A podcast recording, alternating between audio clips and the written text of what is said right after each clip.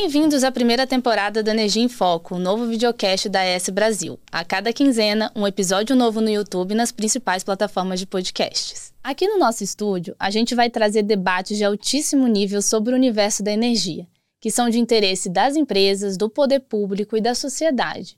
Vamos convidar a cada episódio especialistas do nosso time da S Brasil, lideranças do setor de energia e empresas de peso. Eles vão compartilhar com a gente suas reflexões e nos ajudar a repensar um pouco a nossa relação com o consumo de energia. Nessa primeira temporada, temos seis episódios. Vamos mostrar o caminho das pedras do mercado livre de energia para as empresas que querem mais competitividade, economia e sustentabilidade na hora de consumir energia elétrica. Fica com a gente. Eu sou Thaís Dalpiaz, gerente de produtos e inteligência de mercado da S Brasil e vou ser apresentadora do videocast Energia em Foco. A gente fica muito feliz com a sua audiência.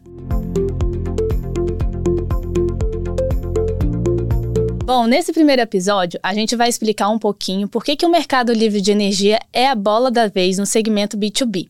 E a gente recebe aqui no estúdio Francine Pisne, gerente de assuntos regulatórios na S Brasil. Bem-vinda, Fran. Obrigada, Thaís. É um prazer estar aqui.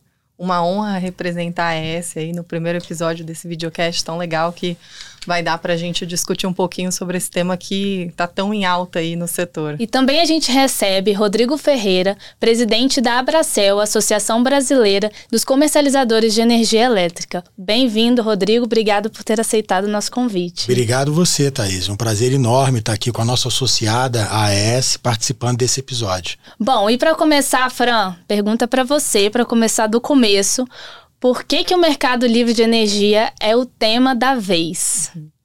Vamos lá, difícil, né? Mas eu costumo dizer que o mercado livre de energia ele não é a bola de, da vez agora, ele já é a bola da vez faz um tempinho.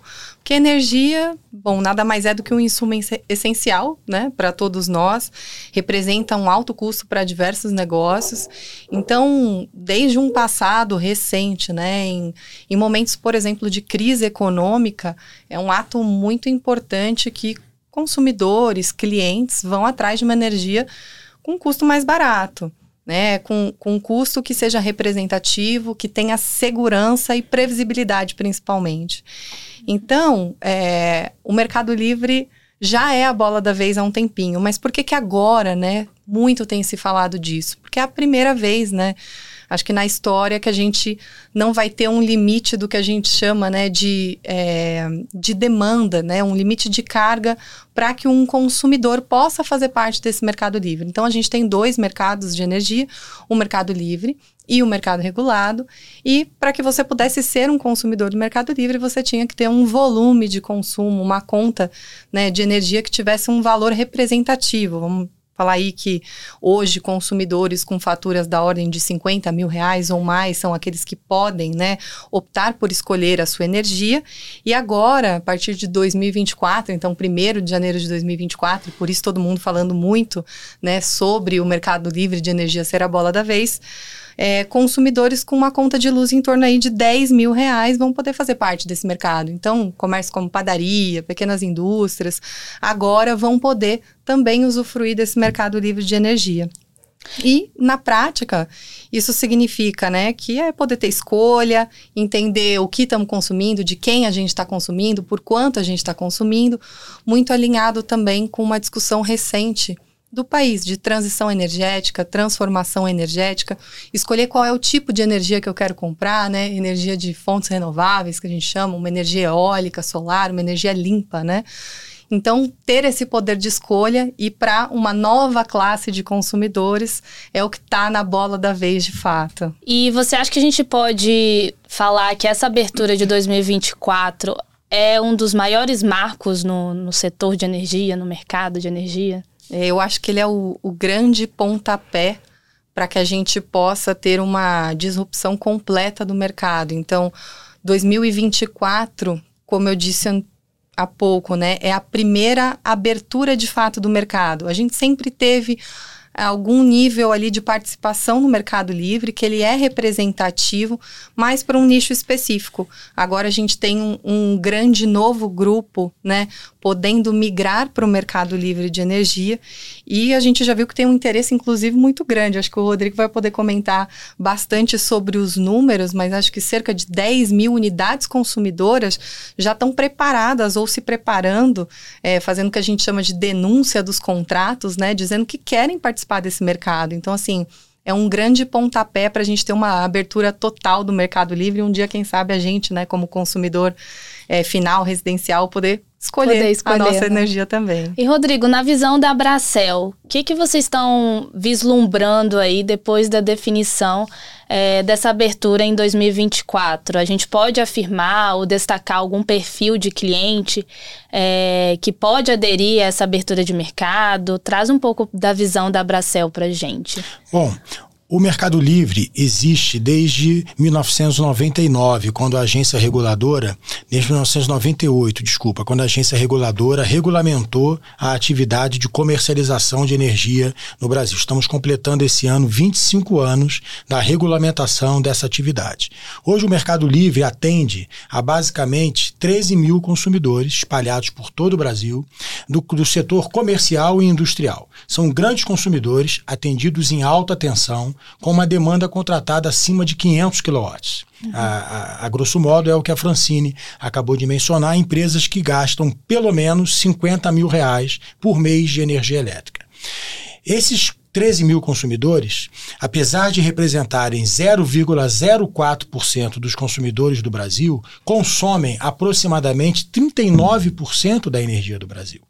Mais de 80% da energia consumida na indústria está sendo hoje comprada no Mercado Livre. Então não é uma novidade para muita gente. É uma novidade para esses novos consumidores que também são atendidos em alta tensão e que poderão migrar agora a partir de janeiro de 2024. A grosso modo, nós estamos falando de uma carga adicional de aproximadamente 10%, ou seja, sairíamos de 38% para 48% do mercado e ah, aproximadamente 185 mil novos consumidores. Então veja, 13 mil consumidores consomem quase 40. Os próximos 180 vão consumir mais 10. Então a gente começa a se aproximar de um mercado de varejo. Tá certo? O Mercado Livre é novidade para essa turma. O grupo B, que é o residencial, sequer ouviu falar disso, mas lá fora ele existe há muitos anos. A gente acabou de voltar do Texas com uma missão da Abracel para visitar o mercado do Texas, e esse mercado existe lá há mais de 20 anos. Todos os consumidores no Texas ah, são livres. Ano passado tivemos em Portugal. E em Portugal também todos os consumidores são livres. Então, sempre que o consumidor recebe a liberdade para exercer o direito de escolher livremente o seu fornecedor, ele assim o faz. Não por menos, apesar da abertura só ter, só ter início a partir de janeiro de 24, aproximadamente 8 mil consumidores já desejaram, já manifestaram o interesse de migrar para esse mercado a partir de janeiro do ano que vem. Então, já é um grande sucesso. O Mercado Livre sempre foi um grande sucesso e vai continuar sendo. A gente espera que muito em breve ele possa chegar também no consumidor residencial. Você comentou aí sobre o Texas e Portugal. É, como que a gente pode comparar o nosso, a nossa trajetória aqui no Brasil, né, que vai começar in, iniciando em 2024 com essa abertura para alta tensão para todos os clientes de alta tensão, né? Como que a gente pode comparar essa nossa trajetória com Texas, com Portugal? Existe algo que a gente pode aprender aqui, utilizar, implementar aqui no Brasil? Ou... Olha, tem várias lições que a gente pode trazer de Portugal, do Texas, da Inglaterra. Na verdade, esse processo de abertura de mercado, esse conceito de mercado livre, foi trazido para o Brasil lá atrás, uhum. no, no, no, no, meados do, do, do, dos anos 90. É, tão, tão logo ele, esse conceito apareceu no mundo, ele apareceu aqui no Brasil também. Só que nós passamos em 2001 por um racionamento. O racionamento evidenciou uma falta de planejamento centralizado e uma falta de investimento na expansão da geração, e aí depois veio um novo governo, o governo do primeiro governo do presidente Lula, e então ministra de Minas e Energia, Dilma Rousseff, criou um novo modelo setorial baseado na contratação centralizada de energia para que os geradores de um contrato de longo prazo pudessem financiar a expansão. Isso funcionou, a gente mais do que dobrou a capacidade de geração nos últimos 20 anos, mas também trouxe distorções, ah, trouxe problemas essa contratação contratação de longo prazo. Os contratos indexados à inflação por 20 anos tornam essa energia hoje caríssima para o consumidor, tá uhum. tá certo? Então, ah, é por isso que esse conceito ficou estagnado e preso a esses consumidores eh, do grupo A atendidos acima, no primeiro momento 3 megawatts, depois essa régua foi caindo, hoje 500 kilowatts de demanda contratada. Agora, lições a aprender, nós temos muitas. A gente viu no Texas agora, Thaís, um mercado muito diferente do que nós temos no Brasil. Sim. Um mercado 100% orientado para a competição, competição varejista, pela briga pelo consumidor residencial. A gente viu um mercado totalmente orientado pelos sinais de preço tá certo? E a gente viu um mercado dentro da transição energética. A transição energética é muito associada à descarbonização e, de fato, a descarbonização é um pilar da transição energética. Mas a transição energética não é só isso.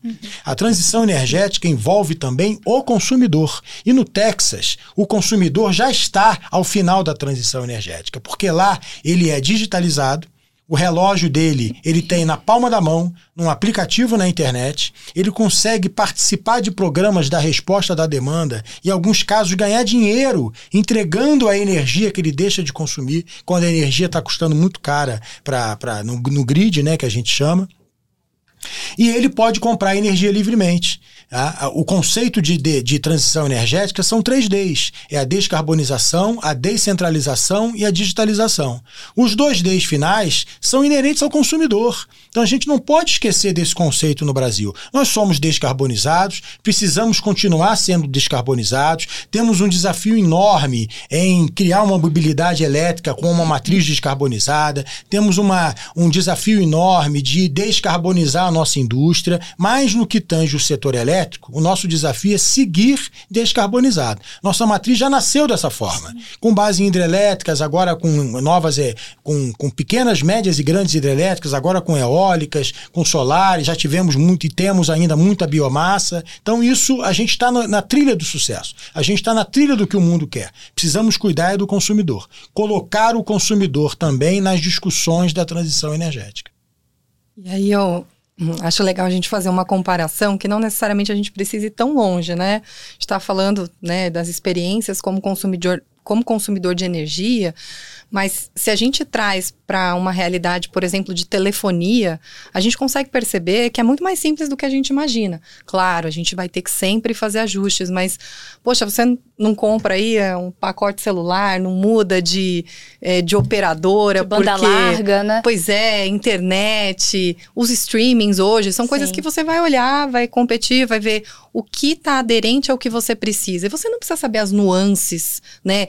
Todos os detalhes daquele mercado. Você precisa ter segurança, né? Você precisa ter uma informação clara e precisa ter o produto disponibilizado, né? Então, é, a gente tem muito a aprender com, com os outros países. A gente está, como o Rodrigo falou, né? Numa etapa onde a gente precisa olhar mais para o consumidor, que são os outros dois Ds, de descentralizar, de dar essa opção na mão do consumidor e a aqui o grande ponto, a grande bola da vez com essa oportunidade deste novo grupo, né, que já tem um interesse em energia, porque é muito importante, uma conta do, dos valores que a gente falou de 10 mil reais é relevante para o negócio, né, mas é, a gente precisa trazer isso de forma mais fácil e permitir, então, entender, ver como que vai ser esse avanço para continuar abrindo o Mercado Livre, que é super importante e que a gente pode fazer desde que a gente tenha essa atenção com o cliente, né? Acho que essa analogia traz para a gente algo de que é, vamos respirar, porque dá para dá para a gente seguir, né, sem a complexidade, porque o setor de energia ele é complexo, ele tem várias regras, é um setor regulado por essência, mas a gente não precisa trazer todas essas nuances para algo que pode ser muito mais fácil, como a gente já observou no, no, nos serviços de telecomunicações, por exemplo. Sim. E trazer cada vez mais informação, né, para esse cliente, sempre uhum. o foco no cliente. E aí, falando nisso, só para detalhar um pouco melhor, né, como que funciona é, esse mercado, Fran? Será que você pode explicar um pouquinho quais são os agentes, quem que comercializa, quem que operacionaliza, quem que regula, uhum. até para quem estiver assistindo ou nos ouvindo, possa entender um pouco melhor como que funciona o nosso mercado de energia? Eu vou tentar aqui deixar o papel fácil, deixar um papel difícil para o Rodrigo. Fazer sempre as analogias para trazer essa um pouco mais de clareza. Então, o setor de energia nada mais é do que uma linha de produção qualquer. Então, pegar, sei lá, uma fábrica de sapato. Tem a fábrica, a fábrica vai produzir aquele produto com os insumos determinados e a fábrica, então, analogamente, é o gerador de energia. É aquele produtor que vai disponibilizar algum produto, né, ou algum serviço ao mercado. Bom, essa fábrica, ela vai vender, né, ou no atacado ou no varejo, vai vender ou para uma lojinha ou para um cliente que é aquele cliente que vai usar o sapato. E aí aqui a gente já vê que o vendedor da energia, então, ele pode ser o gerador de energia. Na sequência, a gente tem que ele vendeu para uma lojinha. E essa lojinha quem? É a é o comercializador, que ele compra no atacado muitas vezes, mas ele vai vender também para esse consumidor final. Então, esse comercializador ele pode ser um grande comercializador ou um, comercial, um comercializador varejista, né? Já deixando aqui o gancho de um termo, né? Que a gente sabe que são muitos termos no setor, mas é um termo que é muito usado, que é esse quase varejo que o Rodrigo comentou, né? Porque a gente ainda está falando de consumidores que têm uma relevância, que na verdade eles têm uma percepção do que é energia para eles. Então, você tem aí esse comercializador varejista assemelhado a uma loja, que é quem vai agrupar e fazer vendas para um outro tipo de consumidor. E a gente que está comprando, usando sapato, consumidor final ali de fato, que é quem consome aquele produto. E claro, a gente não pode esquecer que neste processo aqui eu tive um transporte, né? A mercadoria saiu da minha fábrica, ela foi para minha lojinha, da minha lojinha ela foi para minha casa ou ela foi direto da fábrica para minha casa. Não importa, o que importa é que eu tive um passo de transportar esse produto, que é exatamente o mesmo passo que a gente tem no setor elétrico com o transporte de energia, que são as transmissoras, distribuidoras. Tem papéis aí delicados entre cada uma, né? Mas falando no geral, então, eu tenho esse setor com essas opções, então o gerador, comercializador, o consumidor e a transmissora ou distribuidora. Então eu pago pela energia, também pago pelo meu transporte. Isso são, acho que, os principais conceitos aí, os principais agentes. E para organizar tudo isso, né, assim como eu tenho é, uma série de questões numa fábrica de, de sapato, de avaliar se tem regras de segurança, se tudo, tudo que tem na fábrica está sendo cumprido, eu tenho as instituições que vão fazer o papel aí de, de avaliação desse setor. Então, cito principalmente, né, no nosso contexto, né, a Agência Nacional de Energia Elétrica, que é a ANEL, que é quem regula, quem fiscaliza, aonde estão dispostas ali as mais é, detalhadas nuances das regras, daquilo que eu posso, daquilo que eu não posso, né, e que vai olhar se o, o meu comercializador, né, se a minha lojinha está compactuando com tudo aquilo que deveria. Eu, claro, tenho o Ministério de Minas e Energia, que dá as diretrizes para todas essas políticas que eventualmente a ANEL vai fiscalizar. A Câmara de Comercialização de Energia Elétrica, que é a instituição aqui chave para todo esse processo de migração do Mercado Livre, que é onde acontece e onde é registrado, vamos dizer assim, são registradas todas as transações de energia, né? E que vai tornar o mercado seguro, que é onde ali tudo acontece do quanto eu estou comprando, do quanto eu estou vendendo e do quanto eu estou consumindo para que essa conta feche no setor, né? E o operador nacional do sistema também, para citar aqui, que é quem vai fazer toda a coordenação física mesmo é, do setor. Então, acho que essas são as principais instituições aí a ser citada neste contexto, com um destaque muito grande para CCE, que é justamente quem, quem faz aí todo, toda a a conta da comercialização dessa energia, né, Rodrigo? É, você, Francine, explicou de forma muito didática algo extremamente complicado. Uhum. Uh, e o seu exemplo foi perfeito. A fábrica de sapatos é, é isso aí. Você traduziu uh, de forma assim muito uh, objetiva como é que funciona a nossa complexa indústria. A única diferença do setor elétrico para a fábrica de sapato é que, no nosso caso, o preço varia e varia sempre. No nosso caso, varia de hora em hora, em função de vários elementos. Varia em função da carga, ou seja, de quanto a sociedade brasileira demanda energia naquele momento. É, varia em função da disponibilidade das nossas redes de transmissão. Varia em função da disponibilidade da nossa geração. Então, eventualmente, o consumidor facilmente vai entender quando tem um blackout, aconteceu algum problema nessa cadeia produtiva, ou uma geração saiu, ou uma transmissão saiu. Ah, então, o papel do comercializador é gerenciar o risco desse mercado e proteger o consumidor é entregar um produto livre desses riscos para o consumidor. E isso fica mais evidente é, ao passo que o, o, perfil do consumidor diminui. Evidentemente, né, Francine, o consumidor de grandíssimo porte, o eletrointensivo, que gasta 100 milhões por mês de energia elétrica, ele tem uma equipe própria, ele sabe lidar com o tema energia elétrica, Sim. ele tem especialistas para fazer essa gestão. Quanto mais a gente se aproxima do varejo, e nós estamos nos aproximando, nós estamos indo na fronteira do varejo agora, que nós vamos atender os últimos consumidores do grupo A. O grupo grupo B já é varejo, tá certo? Esse consumidor de menor porte, ele não tem essa equipe e nem tem que ter. Então, o comercializador, sobretudo para esse consumidor de menor porte, é o cara que gerencia risco. É a figura que te protege, que cria um produto sob demanda para você. Tá? Inclusive te representa perante a CCE, que a Francine falou. É, o varejista tem esse papel. Né? Hoje, a autorrepresentação na CCE é extremamente complexa. Demanda abertura de conta num banco específico, toda uma metodologia processual para fazer frente aos registros, etc. e tal. O varejista ele tira o consumidor dessa situação, gerencia riscos, cria produto e faz todo esse processo dentro da Câmara de Comercialização de Energia Elétrica. Então é um agente fundamental nesse mercado livre de energia. Deixa o cliente livre para continuar suas atividades, tocar o seu negócio, tocar né, o seu negócio sem se preocupar com energia. E qual que é o papel da Abracel, Rodrigo? É, diante de todo essa, esse cenário, e até emendando numa segunda pergunta, é, a gente vai observar um aumento da concorrência nesse mercado muito intensa. É, como que a Bracel vem trabalhando com relação a isso, até para transformar essa, essa concorrência benéfica para o cliente, para o consumidor final? Bom, a Abracel é a Associação Brasileira dos Comercializadores de Energia. É uma, é uma entidade que tem pouco mais de 20 anos. Ela congrega hoje 109 empresas, dentre empresas nacionais, internacionais, independentes, de pequeno, médio e grandíssimo porte. Bancos, grandes bancos, grandes geradores como a AES, enfim. Inclusive consumidores também fazem parte da Abracel, aqueles de, de grande porte que têm as suas comercializadoras também.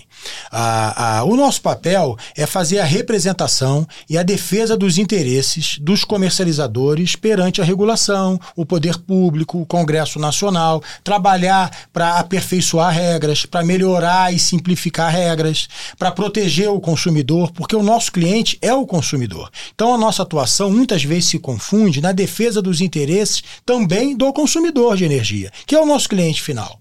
Tá então, esse é o nosso papel. A gente tem tentado fazer isso da melhor forma possível. Temos lá na Abracel uma equipe técnica bastante é, preparada, uma equipe técnica formada por engenheiros, economistas, para que a gente possa acompanhar e lidar com esse complexo setor elétrico para que os comercializadores possam, então, atuar na representação e na comercialização de energia para o consumidor final.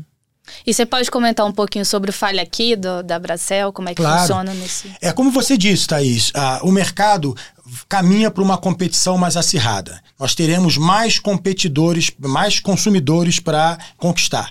Teremos aí agora 180 mil e a gente espera que em 2026 ou 2027, no máximo 2028, os, no, os outros 89 milhões de consumidores também possam entrar nesse mercado competitivo. Então, a gente estruturou um canal para que os nossos associados pudessem nos reportar problemas na migração dos consumidores do mercado mercado regulado, aquele atendido exclusivamente pelas distribuidoras, para o mercado livre, aquele atendido pelos comercializadores. Então, recebemos é, quase 200 a, a, a, notificações de problemas em diversas etapas da migração, tá certo? Estamos atuando junto à ANEL, junto aos distribuidores e também junto às associações de consumidores para tentar simplificar ainda mais esse processo. E não só simplificar o processo, garantir que a concorrência seja isonômica entre todos os agentes que participam desse mercado. Isso é muito importante Ainda hoje eu participava de um evento promovido pela Câmara de Comercialização de Energia Elétrica e com a presença da Agência Nacional de Energia Elétrica e dizia isso lá. Assim, nos países em que o mercado já é totalmente livre, o agente regulador, no nosso caso a ANEL, tem um papel fundamental na fiscalização e na defesa da concorrência, para que o consumidor seja beneficiado por um ambiente concorrencial e não fique sujeito a abusos de poder de mercado de agentes que controlam uma parte dessa cadeia, têm acesso ao consumidor e usam esse artifício para ter vantagem competitiva em relação aos outros agentes que não têm essa, essa opção. Aí, Rodrigo, acho que vale colocar aqui, né, na, na boca do povo, um, um dos conceitos aí que vocês vêm defendendo. Você falou muito da Bracel defender, né, e tá na linha de frente pelo consumidor, que é o nosso cliente, mas para os associados também, geradores, comercializadoras, né, defender regras que tornem essa competição saudável. E aí falar sobre um pouquinho sobre o Open Energy, né, Perfeito. porque é, trazendo analogia novamente, né, com que a gente está vivendo no dia a dia do Open Banking, Open Finance, é você ter de fato né, a, a, responsabilidade dos seus dados para de quem são esses dados. Então, é, eu ter um, uma, uma liberdade de escolher com quem eu compartilho as minhas informações, né, onde elas estarão disponibilizadas para ter uma competição saudável, na qual eu tenho os melhores produtos, os melhores serviços e soluções para que é, quem está ofertando possa fazer essa avaliação, né? E chegar aqui no que a gente quer mesmo, né? Então, acho que é importante falar um pouquinho do, do Open Energy, né? Perfeito, Francine. Ah, Thaís, ah, num mercado competitivo, dado é o ouro. Dado Sim. é a principal riqueza. Eu consigo vender melhor para você se eu conheço o seu hábito de consumo. Para ilustrar, você fez uma pesquisa buscando passagem para ir a Portugal. Os próximos sites que você visitar vão prover um banner de passagem em Portugal. Dá até medo isso, né? É, parece um Big Brother, né? Exato. Uh, um, uh, vão tipo, prover banners com hotéis em Portugal, porque o dado é muito importante. E o dado é do consumidor, tá certo? O meu dado de consumo é meu, não é de mais ninguém. Ainda que a empresa de distribuição tenha acesso a esse dado, esse dado não é dela, é do consumidor. E no Brasil, esse dado não está disponível de forma padronizada e interoperável para todos os consumidores fazerem uso do dado. Como é que um consumidor faz uso do dado? Disponibilizando esse dado para qualquer agente de mercado que possa oferecer o produto acessório àquele dado da melhor forma possível. Então, o Open Energy é um conceito parecido com o Open Finance. Eu, de forma padronizada, com um clique numa plataforma específica, disponibilizo esse dado para quem eu quiser para um comercializador que me abordou, para um comercializador que eu vi um programa na televisão, no YouTube, como a AES terá agora o Energia em Foco, ou seja, para quem eu quiser. Então, isso é fundamental no mercado competitivo. Dar o dado a quem é de direito, que é o consumidor, e dá-lo de forma padronizada e interoperável, para ele possa não, ter, não só ter acesso, mas como disponibilizar para quem ele queira. Bom, a gente está chegando ao fim, mas temos uma última pergunta para vocês dois. É, de forma prática, o que, que vai significar essa abertura de mercado de 2024 para o sistema elétrico brasileiro? Olha, é um, é um passo importante. Né? No que tange a operação física do sistema, ele, a abertura não causa nenhuma, nenhuma, nenhum movimento, não causa nenhuma disruptura. Ah, ah, o sistema eh, continua operando porque o sistema não olha ah, contratos. Tá certo? É um conceito complexo, acho que não vale a pena a gente entrar nisso agora. O sistema é operado, né, Francine, pelo operador nacional do sistema e o ONS, ele não olha contratos, então ele não sabe se aquela energia que ele está te entregando foi, contratada, foi contratada pela distribuidora, ou foi contratada por uma comercializadora ou por um consumidor livre. Então não causa disruptura nenhum. Agora, no setor elétrico brasileiro, é um tremendo avanço. Tá certo? A gente está estendendo esse mercado ao restante do grupo A. E como eu disse antes, chegando na fronteira do varejo. A próxima fronteira passa a ser o mercado de varejo. Aí a gente está falando simplesmente de mais de 80% do comércio da indústria do Brasil. O comércio e a indústria do Brasil, majoritariamente, não está no grupo A. Grupo, no grupo A estão os grandões. A maior parte do comércio da indústria está no grupo B, assim como nós, consumidores residenciais, como serviço público, como a área rural. Então, o próximo passo é a próxima fronteira é a, a, a, o varejo. Finalmente chegamos na fronteira do varejo. Perfeito. E, e, eu acho que, além de um grande avanço, é um grande termômetro. Acho que para o setor elétrico é isso que vai representar.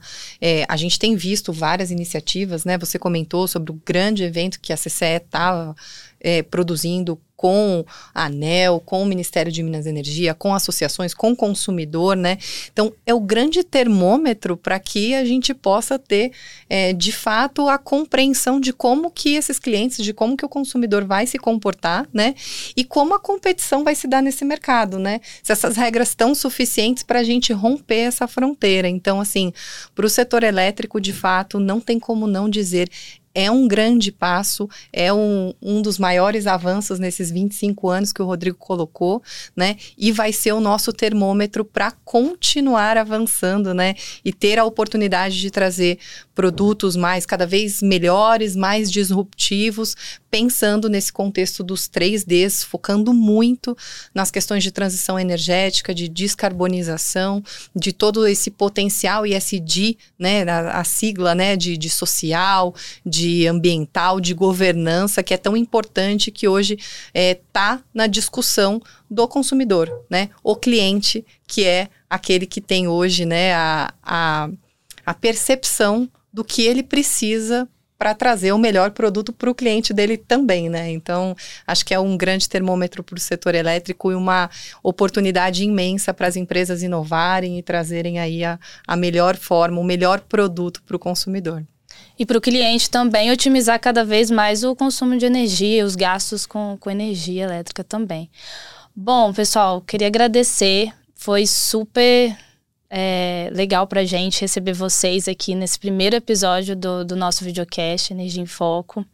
Muito obrigada mesmo pela presença, dar esse pontapé inicial com esclarecendo todas essas dúvidas e, e tentar tangibilizar um pouco esses conceitos do, do, do mercado que para muitos é muito complexo, né? Então, fica aqui o nosso agradecimento, Fran e Rodrigo, pela participação de vocês. Eu que agradeço, parabenizo a AES e convido os consumidores que tiverem acesso a esse conteúdo que compartilhem, para que a, a, a, mensagem do Mercado Livre possa chegar a maior número de pessoas possível. É, isso aí. Agradeço também aqui representar a AES, estar tá com o Rodrigo aqui na mesa. É sempre bom falar de Mercado Livre, poder trazer informação e difundir o setor elétrico aí nesse mundão. Então, obrigada. Valeu, pessoal. Muito obrigada também pela audiência de quem está nos assistindo no YouTube ou nos ouvindo nas plataformas de podcast. No próximo episódio, não percam, a gente vai trazer um case de uma empresa que fez migração para o mercado livre de energia e tirar algumas dúvidas comuns de empresas que estão pensando em passar a comprar energia no ambiente de contratação livre. Te espero aqui.